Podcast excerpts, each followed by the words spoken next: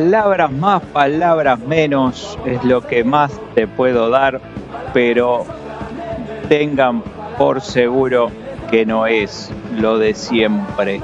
Muy buenas noches. Comenzó el programa de los martes a las 9 por Pedimos Perdón Radio. Discos, biografías y más. Y hoy con un programa súper especial. 8 de diciembre, nuevo aniversario de un hecho trágico que dejó al mundo de la música de luto. Un 8 de diciembre moría uno de los músicos más virtuosos, respetados y querido por sus colegas. Fue asesinado a sangre fría por un fanático de su antigua banda que lo culpaba por la separación de la misma, cosas que a veces pasan. Inútiles fueron los esfuerzos por salvarle la vida, luego de recibir varios disparos en su cuerpo y como habitualmente se dice, moría el hombre y nacía la leyenda. Hoy se cumplen 16 años de la muerte de Darrell Lens Abbott, más conocido como Dimebag Darrell, a manos de Nathan Gale, un ex marín que había sido dado de baja del ejército por sufrir de esquizofrenia paranoide. Sí, escucharon bien. Hoy, palabras más, palabras menos, va a estar dedicado a Dimebag Darrell y a repasar su vida y su carrera. Si esperaban John Lennon, ya se ha dicho tanto que, como dicen los buitres, ya no saben qué decir, no tiene sentido. Hay 10 millones de radios alrededor del mundo haciendo una reseña de John Lennon, por lo cual esto es Pedimos Perdón Radio y como saben que me gusta a mí, ir a contramano y no hacer lo que hace todo el mundo. Así que quédense por acá si quieren escuchar algo distinto, que les aseguro que va a haber y de lo bueno. Dimebag Darrell nació en Erin, Texas, en Ennis, perdón, Texas, el 20 de agosto del 66 y como les decía, murió en Columbus, Ohio, el 8 de diciembre de 2004, haciendo lo que le gustaba hacer, tocando la guitarra sobre el escenario. Así que vamos a repasar un poco lo que fue la vida de Darrell.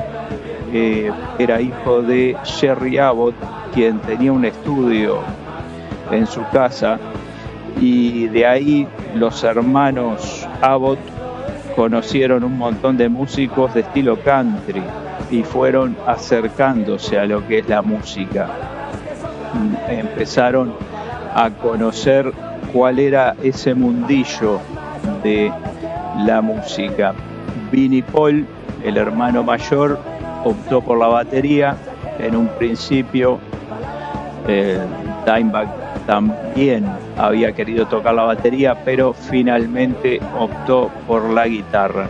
Al principio era un músico ahí, más o menos, pero con el tiempo llegó a mejorar a tal punto que a los 16 años ya se había presentado en un montón de festivales y concursos y los había ganado prácticamente todos, lo que llevó a los organizadores a prohibirle que se presentara nuevamente para darle la oportunidad a otro, por lo menos. Con 16 años formaron Pantera, en 1981. Eran menores todavía, de forma que su padre tenía que acompañarlos a determinados lugares para que pudieran presentarse por ser menores de edad, no podían ni siquiera ingresar a un bar a esa edad. Pero los tipos ya tenían el, el rumbo que querían hacer en su vida. Y así comenzaron. Empezaron haciendo un estilo bastante diferente al que después eh, rotaron a partir de 1990. Su primer álbum se llamó Metal Magic de 1983. Una de las portadas más espantosas que se puede pensar para un álbum de metal o de lo que sea. Una pantera con una espada y unas letras que la verdad era tremenda cagada. Pero bueno, los tipos eran unos adolescentes, recién empezaban y estaban haciendo sus primeras armas. Vamos a escuchar de ese disco Metal Magic del 83 justamente la canción que le da nombre.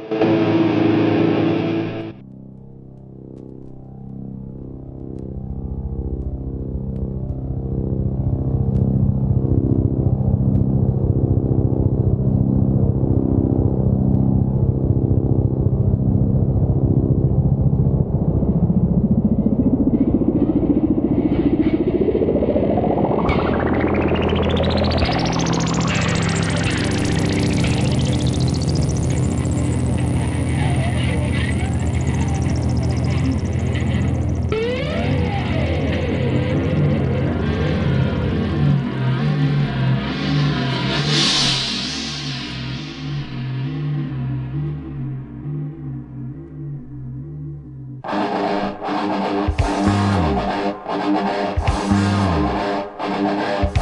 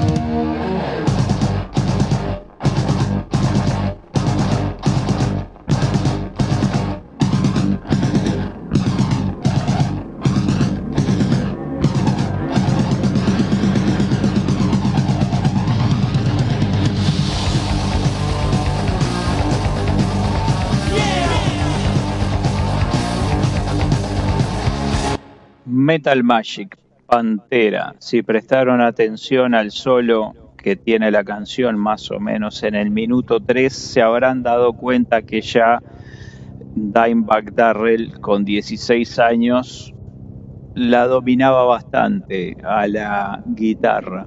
Ese primer disco del 83 contaba en la formación con Rex Brown en el bajo y Terry Glaze como vocalista, guitarrista y tecladista. Estaba influenciada por la estética y en la música también por el glam, la banda. Se formó en Arlington, Texas y de a poco, posteriormente con el correr de los discos, fueron variando su estilo. Van dejando de lado el glam para ir pasando a algún otro estilo un poquito más trash hasta llegar a lo que fue el estilo definitivo de Pantera, el groove metal. Las influencias de los hermanos Abbott, Vinnie Paul y Dimebag Darrell eran bastante variadas. Les gustaba mucho Van Halen, Tocaron con Slayer, Megadeth, Venom, Metallica, también con Black Sabbath, Iron Maiden, etcétera, etcétera. Fueron una hermandad hasta el final, a tal punto que cuando muere Dimebag Darrell, el que estaba a la batería esa noche, era Vinnie Paul. En 1984 editan el disco Projects in the Jungle, un disco que también sigue en la línea del glam metal y por ahora navegaban en ese estilo. Vamos a escuchar el tema que le da nombre al disco también en este caso.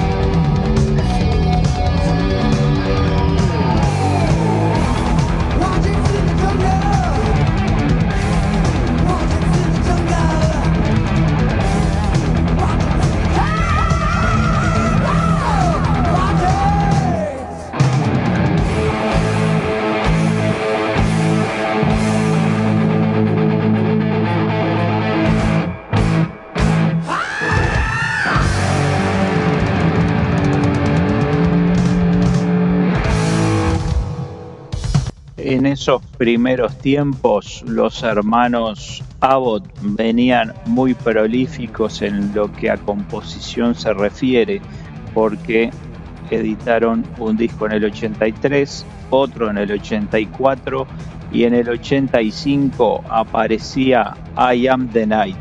Vamos a escuchar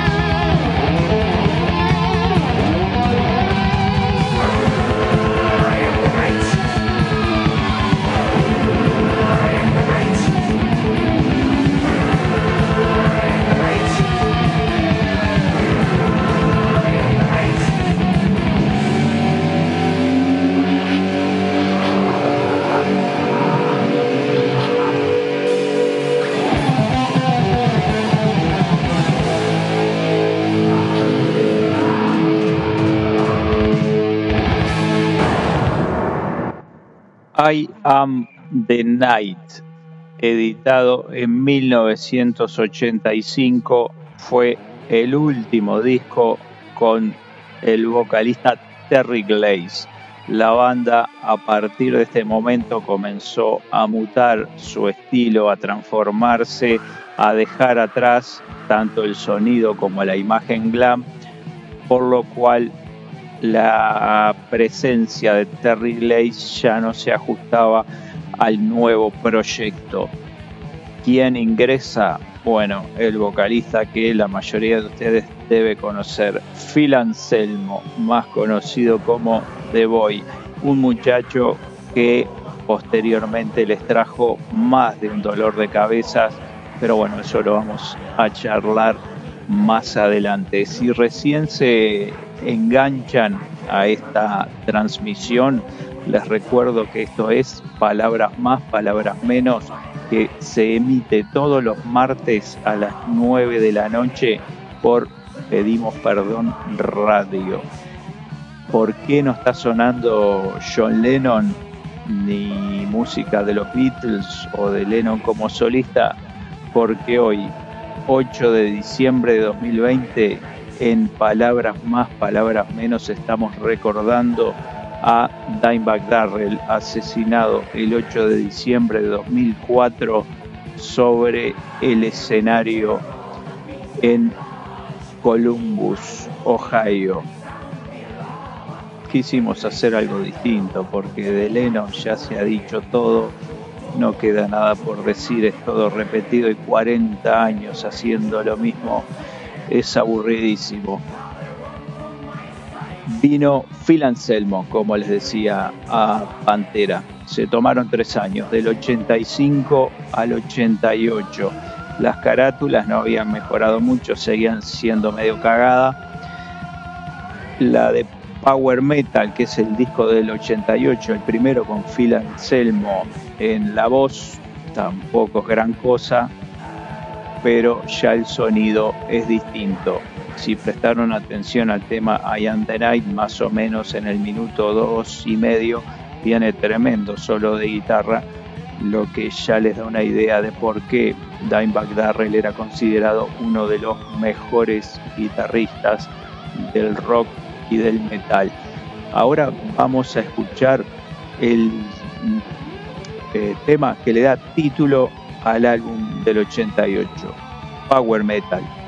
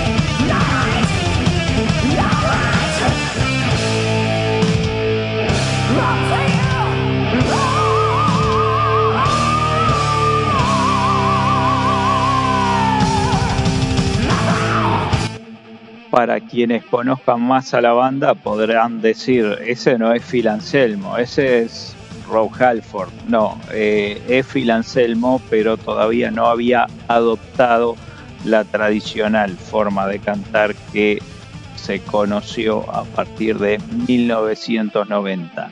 Eso era Power Metal del 88 y en el 90 estaba toda la explosión de la música grunge y toda la movida de Seattle. También había una movida que había arrancado en el 89 en Manchester, Inglaterra. La música parecía ir por otro camino. Sin embargo, los hermanos Abbott meten un discazo.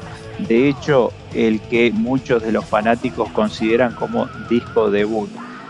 Cowboys from Hell en 1990 de ese disco vamos a escuchar dos temas, The Art of Shredding y después el tema que le da nombre al álbum.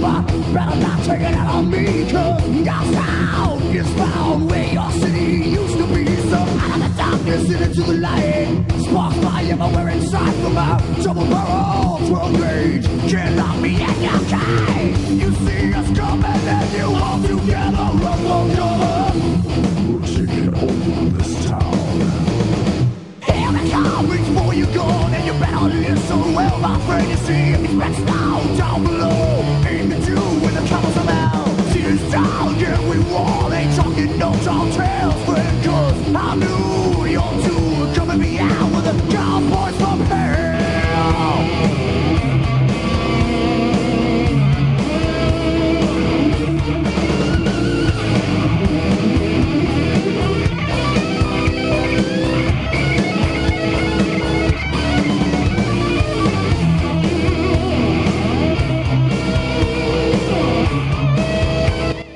Cowboys from Hell, la consagración de Pantera, el éxito que habían estado buscando. Se concretó el sueño de los hermanos Abbott, pero como la felicidad nunca es completa, los problemas estaban a la vuelta de la esquina, porque Phil Anselmo no es de los tipos fáciles de tratar y eso se fue viendo en el correr de los siguientes discos. El próximo que editaron después de Cowboys from Hell, que fue el batacazo, fue Vulgar Display of Power. Ya acá el estilo group metal que los caracterizaba estaba consolidado. 1992, 10 de febrero, sale Vulgar Display of Power. De ahí vamos a escuchar Mouth for War.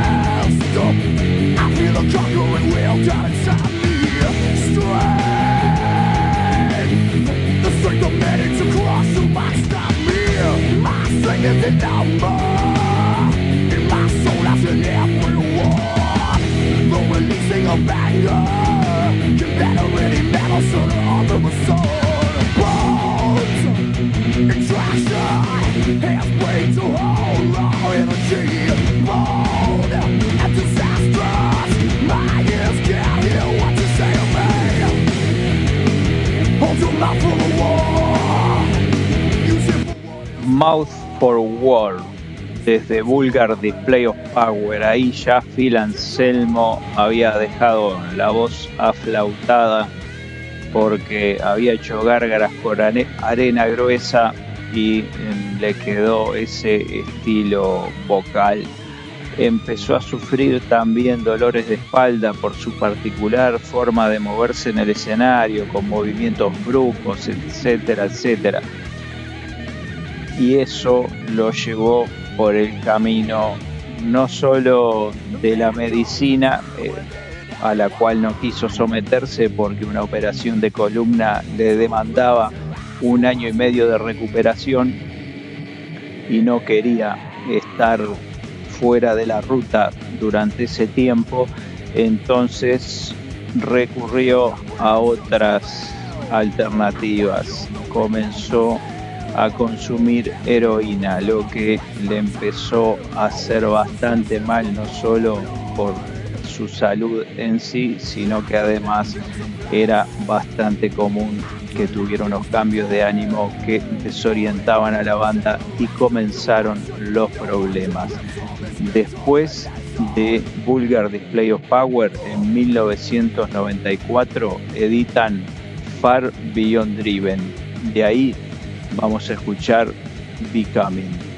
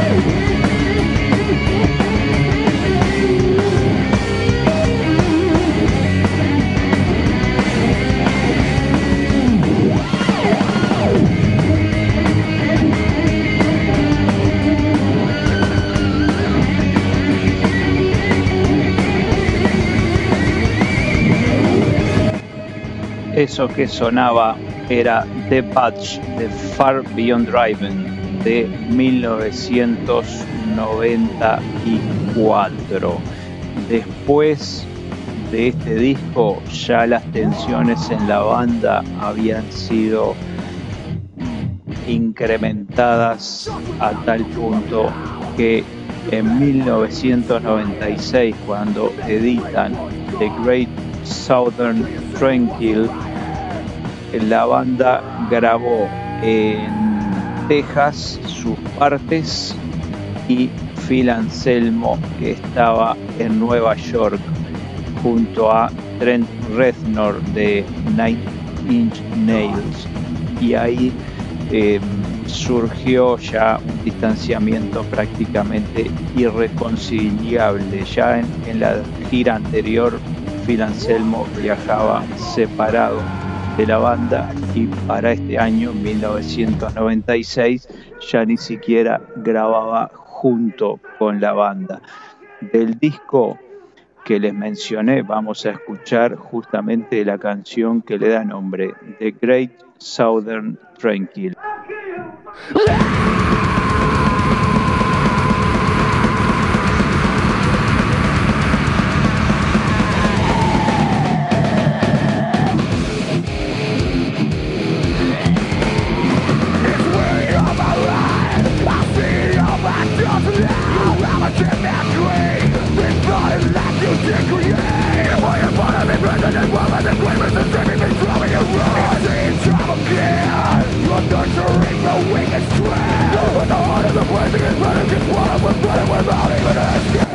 No, señora, John Lennon y los Beatles es al lado.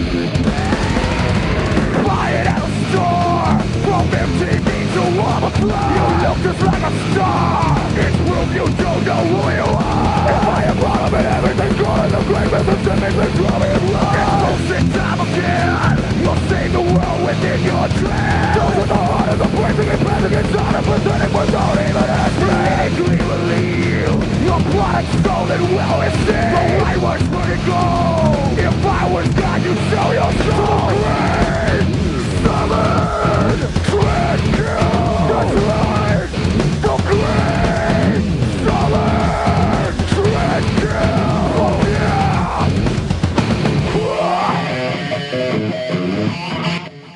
sonido totalmente agresivo, salvaje, con Phil Anselmo enemistado prácticamente con toda la banda. Ya la separación rondaba en el aire, los rumores se esparcían en los diferentes medios y la banda hace un último esfuerzo, edita un nuevo álbum. Pasan cuatro años desde este, del 96, y en el 2000 Reinventing the Steel sale a la venta. De ahí vamos a escuchar Uplift.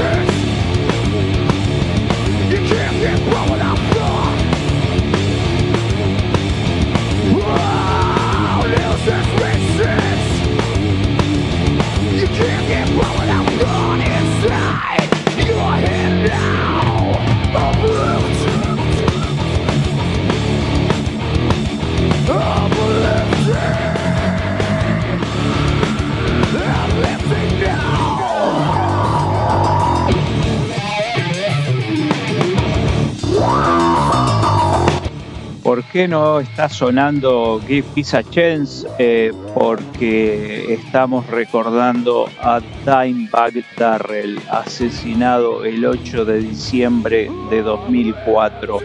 Por eso está sonando Pantera, Uplift, el último disco de la banda como tal en el 2000. Se llamaba Reinventing the Steel. Después de esto, la banda sin separarse oficialmente, dejó de estar en contacto.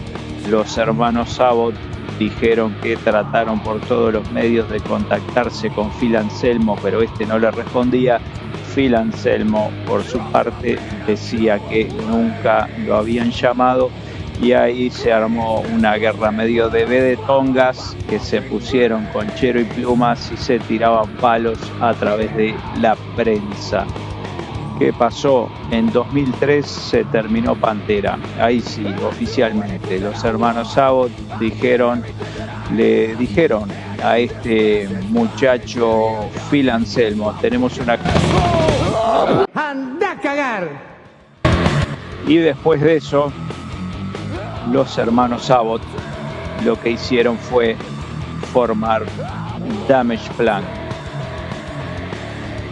con esa nueva formación, con ese nuevo proyecto, eh, se estaban presentando el 8 de diciembre de 2004 en Alrosa Villa, en Columbus, Ohio.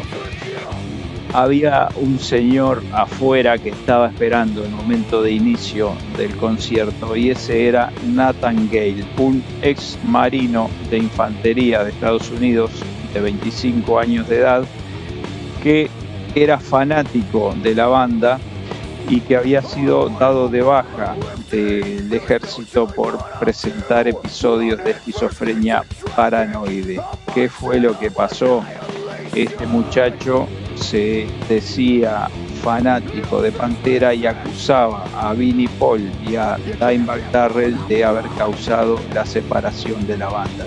Hasta le cascaba las pelotas a sus vecinos hablando de Pantera, incluso mostraba canciones que decía él haber compuesto y que los miembros de Pantera le habían choleado. Pero bueno, nadie lo tomaba en serio. ¿Y qué pasó? Comenzó a tocar Damage Plan. Iniciaron su presentación y a los pocos segundos, pasadas las 10 de la noche, unos 20 minutos, Nathan Gale salta a la cerca que separaba a la calle del recinto, se mete directamente al escenario, toma a Dimebag por el hombro y le pega seis tiros, tres en la cabeza y otros tres en el cuerpo. La gente que intentó ayudar a Dimebag y detener a este psicópata, algunos llevaron la misma suerte. Por ejemplo, Nathan Bray, un fan de la banda de 23 años de edad, murió en el intento. Erin Hawk, un empleado del club, también. Y Jeff Mayhem Thompson, un guardia de seguridad de 40 años, también resultó herido. Y este hombre tomó a John Brooks, uno de los eh, técnicos de Damage Plan y lo eh, tomó como rehén. Estaba sobre el escenario y apuntaba y disparaba contra todo el que intentaba acercarse. En eso llega un policía que respondió al llamado del 911 llamado James Niggemeyer y se mete solo por ahí, por atrás del escenario y le dispara en la cabeza cuando tiene la oportunidad, matando a Nathan Gale.